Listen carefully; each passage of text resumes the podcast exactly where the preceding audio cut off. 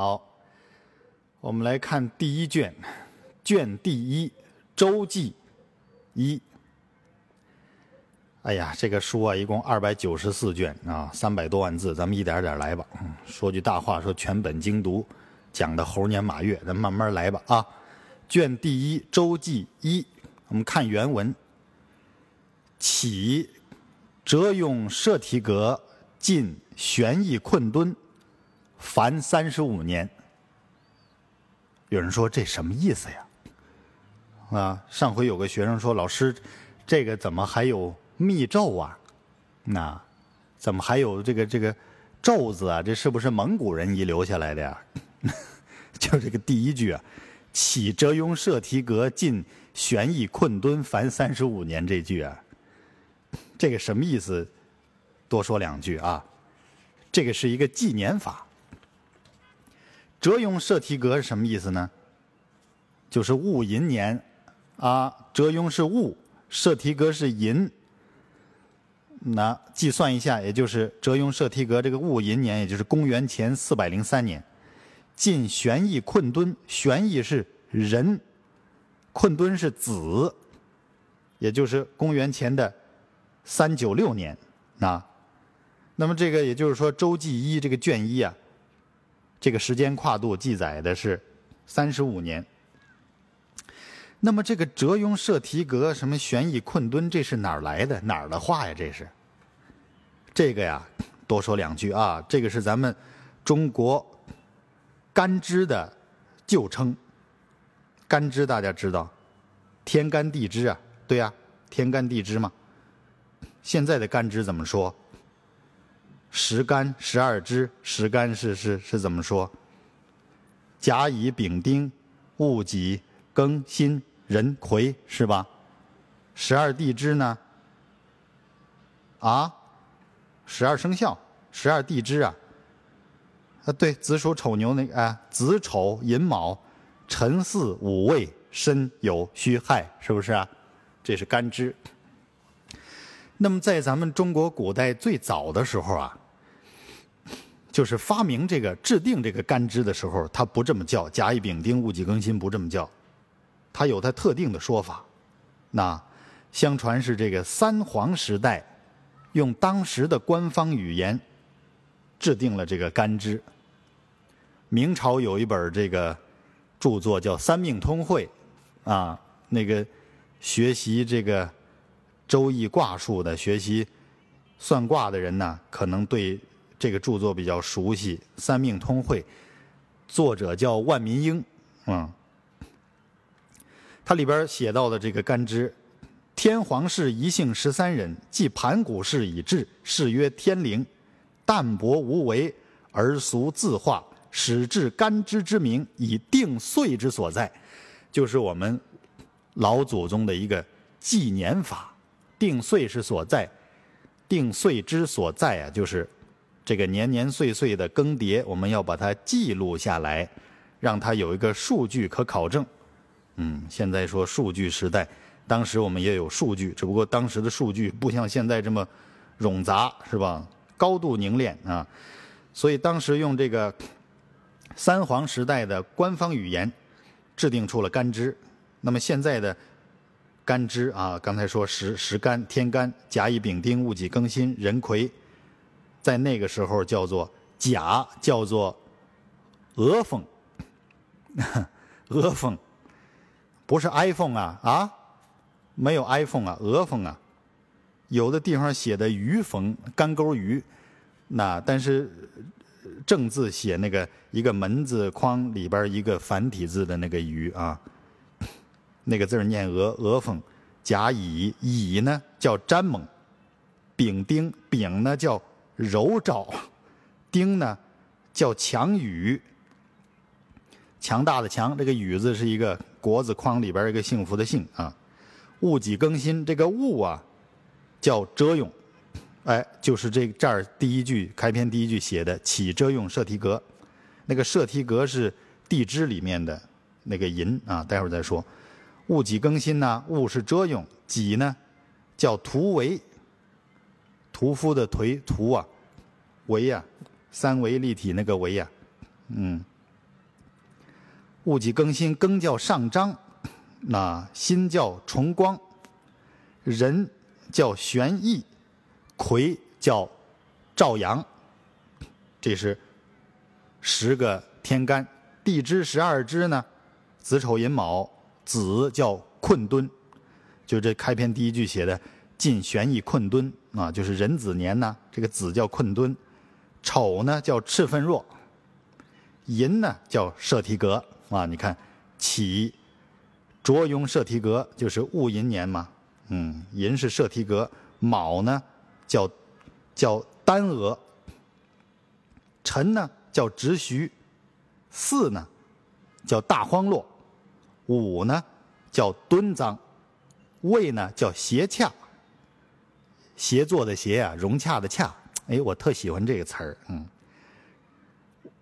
申有戌亥，申呢叫吞贪，酉呢叫作恶，戌呢叫烟冒，亥呢叫大渊陷。这个大家也可以查阅一下相关的这个典籍，以后再遇到这个以此词汇纪年的时候呢，你一查就看得懂了啊。那么，哎，那《资治通鉴》为什么用这个纪年法来来纪年呢？啊，为什么不说起戊寅年，进壬子年呢？非说起卓用摄提格，进玄义困敦呢？这个是司马光。用心良苦啊！咱们前面说了，它是以正统为纪要的，是吧？那么对于这个纪年呢，它也很讲究。这个纪年为什么用三皇时代的官方语言呢？就是为了突出这个书是皇冈正统，有它权威性啊，以三皇时代的这个官方语言。为纪年的代名词，体现了这个书在这个编年的这个意义上啊，有其正统性啊，是一个高大上的一个一个形式，嗯，所以我们以后就知道了，哲雍摄提格戊寅年，玄义困敦就是壬子年，以后它每一卷呢，开篇都有这个年代从从哪儿到哪儿，这个大家查阅那个干支啊。看笔记就知道了啊。那么第一卷，卷一周记一是年代跨度是三十五年。我们看开始啊，第一篇，威烈王，他是从这个威烈王二十三年，就是哲雍摄提格戊寅年，也就是公元前四百零三年开始记载的。那我们讲这个经典呢，还是从。消文开始啊？什么叫消文呢？消解文意，把文字字面的意思先翻译过来，然后再去读解它字面上没有的那个内涵啊。我们先翻译一下。威烈王二十三年，这就是周威烈王二十三年开始记载啊。出命晋大夫。魏斯召集韩虔为诸侯，啊，这个没什么翻译的，也就是说，周烈王二十三年呐，周烈王叫姬武啊，他初次任命晋国大夫魏斯召集韩虔为诸侯国的国君。嗯，这第一句我觉得很重要，为什么？开篇第一句《资治通鉴》的开篇第一句。把封建体制展示无疑。我这么说听着别扭是吧？封建是好东西，你干嘛宣扬它呢？对于这个“封建”这个词的理解啊，咱们必须正义一下啊。现在好像都是个贬义词，那其实它作为一个政治词汇呢，是一个中性的一个政治词汇。什么叫封建呢？就是封邦建国。分封建制叫封建啊，那么封建制度有什么好处啊？哦，这么说多可怕！有什么好处呢？满足了这个底下人的私欲啊。过去是以这个天子为老大的，那么这个天子啊，他作为这个 number one 呢，他把底下同姓的这个宗亲，还有在啊这个建国治乱当中有巨大功绩的这个臣子，分封为诸侯，给他们分封土地，让他们在各自享有的这个土地上建立自己的邦国。有人说，就像联邦制的一种雏形啊。那么这些诸侯国呢，都在天子的统一管理之下，然后形成一个维护天子的格局，然后各自的这个国家由各自可以制定相应的政策、相应的这个各方面的规矩，然后共同来拥护天子的正统。那这个是封建制度最初的雏形。后来到了秦朝以后改了，那设立这个废藩置县，设立郡县制，然后到了后面的朝代啊，有有时候是恢复封建的原始状态，有时候是在这个基础上又加以变化变革啊。那么最早这个时候呢，他这个《资治通鉴》开篇第一句就展示了封建体制的这个规则，那。周威烈王初次任命晋国大夫魏斯、赵吉、韩潜为诸侯国的国君，嗯，就给他分封建制了，分邦建国了，让他们共同统治，维护中央及中央的这个这个天子的这个正统啊。接下来，陈光曰，一开始啊，就提出自己的政治见解。陈光曰，这个很礼貌，就是作为臣子的这个。司马光这样说：“臣闻天子之职莫大于礼，礼莫大于分，分莫大于名。”就是这个臣司马光听说呀，天子的职责中没有比尊崇礼制更为重要的了。那么尊崇礼制呢，又没有比区分地位。就是分封啊，更为重要的了。那么这个分封呢，没有比证明更为重要的了。那这可能有点深。他这一句呢，提出了这个三个重要的治理的这个原则啊。天子之职，你治国的这个职责呀，礼、分、明这三个层次啊。用现在的读解来看，礼是什么呢？是一种总的制度。分呢是分封等级呀，是一种体制。那名呢是各自的这个官职啊、职称啊。所以说，臣闻天子之职莫大于礼，礼莫大于分，分莫大于名。用现在的这个话来说，给我们什么启示呢？就是你当老大的，你的这个本事。你的这个职责是制定制度为最重要的。那么制定制度啊之中最重要的环节是区分等级啊，你手下的这个体制当中的层级，就是你这个所谓政体。那么这个体制当中的这个层级的重要环节，莫大于名分。就是各个基层的职称，那，就是你作为一个老大，你最重要的工作是先制定这个总的管理制度，然后在这个总的制度之下，建立一套完善的、健全的一套机制体制，然后在这个机制体制之内，组织架构、层级管理要特别的具体明白，这就叫做。天子之职莫大于礼，礼莫大于分，分莫大于名。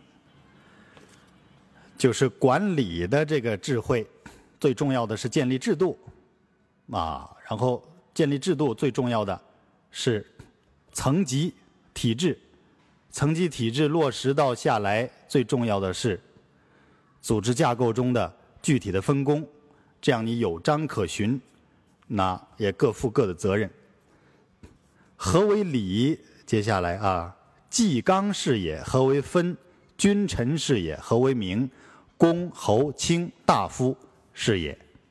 萧文翻译一下啊，字面的意思，什么是礼制呢？就是这个纪律纲常，咱们说的制度啊。什么是区分地位呢？什么是分封呢？就是君臣的地位有所区别，有所分封，体制建立健全啊。什么是名分呢？就是公、侯、卿、大夫等官职要具体的区分。那这是对刚才的一个解释说明。再往下，夫以四海之广，兆民之众，受制于一人，虽有绝伦之力，高士之志。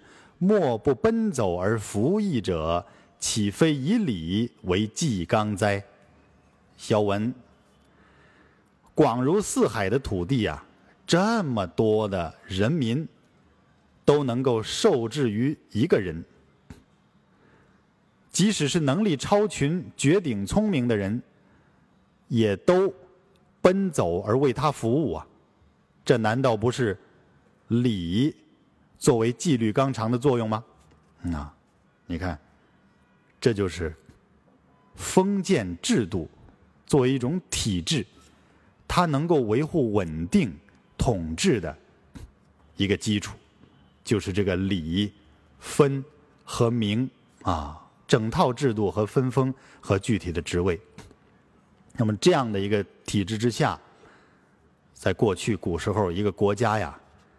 才能够稳定发展，这么多人民能够在一个人的统治之下，啊，那么多能人志士啊，都为他服务，而且呢不乱纪纲，这就是礼的作用。啊，当然你你从反封建的角度来来批判他呀，那是一个时代的一个一个观念。作为现在来看，我们作为一个管理者。作为一个君主，作为一个统治者来看呢，稳定还是最重要的啊。所以说，你看这个，如果我们站在不同的阶级立场上来理解，矛盾就非常大。我们站在群众立场上，听到他这个话还是很反感的，是吧？所以一般的老师呢，不讲这一段，只讲里面的这个故事所给予人的启示，而不讲它里面的政治论断。但是我觉得，我们先抛开“封建”这个词的。啊，褒义或者贬义的理解，我们按一个中性词汇来看，这就是稳定的力量。啊，你的制度机制建立健全、稳定，这个是一个机构集团发展的基础。所以它的意义在这儿。啊，再往下，是故天子统三公，三公率诸侯，诸侯治卿大夫，卿大夫治士庶人。你看，这个就是封建制度的层级管理。哈，天子统三公，天子啊统领三公，三公统帅诸侯国的这个国君啊，各个诸侯国的国君控制下面的卿啊大夫啊，然后卿大夫又治理这个士和百姓。你看，这个就是一个层级管理的一个成熟的这个制度，那。再往下，贵以临贱，贱以成贵，上之始下，由心腹之运手足，根本之治之也。嗯，什么意思呀？贵以临贱，但这个话不好听啊，这个分贵贱。他的意思是，上层的这个权贵指导着这个人民，啊，那么人民呢，听从权贵的指导指挥，那么上层呢？管理下层，这个机制就好像人的心腹支配手足的行动一样，就好像树木的根和干控制着枝和叶一样，就是这样任运自如，就是这样自然而然的稳定机制能够健康的成长。啊，他做了一个形容，来形容这个封建的体制为什么能够稳固的这个发展呢？那就是因为礼分和名，这个比较明白啊。在一个特殊的历史时期啊，咱们反对这个封建礼教。封建礼教，所以到现在知识分子阶层呢都不愿意拿这个礼来来说事儿啊。其实这个礼呀，在我们现在和平年代呀，追求稳定发展的这个时代啊，是很有作用的。啊，在曾经的反封建的革命时代，反的就是这个。但是现在，学习国学，国学的精华在哪里啊？国学是建立在封建制度上成长起来的一套成熟的思想文化体系啊，这个我们不能否认呐，各位。啊，所以我们要理性的、客观的重新看待国学的根本和封建的意义啊。先不要把它作为贬义词来理解，这是我个人的看法。那，那么再往下，然后能上下相保而国家治安，故曰天子之职，莫大于礼也。刚才举了那几个例子，啊，上下的这个治理啊，就如同行人的心腹支配手足，就如同这个树木的根和主干来控制枝和叶的生长一样，这么自然。所以呢。下层跟上层的关系，就好像人的手足保护着心腹，就如同树木的枝和叶庇护着根和主干，这样才能上下互相维护，而使这个国家长治久安。所以说，天子的职责没有比遵从礼制更加重要的了。这就是第一段总结来看，啊，司马光在这一段呢。赞叹了封建制度的功德好处，那么给君职下了个定义，就是遵从礼制啊，遵从这种制度。那么礼就是维护稳定、巩固统治的根本。那对内呢，核心价值的根本；对外呢，是一种精神文明建设和传播的根本。那那么现在来看。腐败现象其实也是这个理智的崩塌呀，制度出了问题了，出了漏洞了，那这个咱们不予深谈。这个就是第一段。那么接下来呢，他引用了很多经典里面的论断，来展开叙述理、分和名各自的含义和作用。咱们下次再说。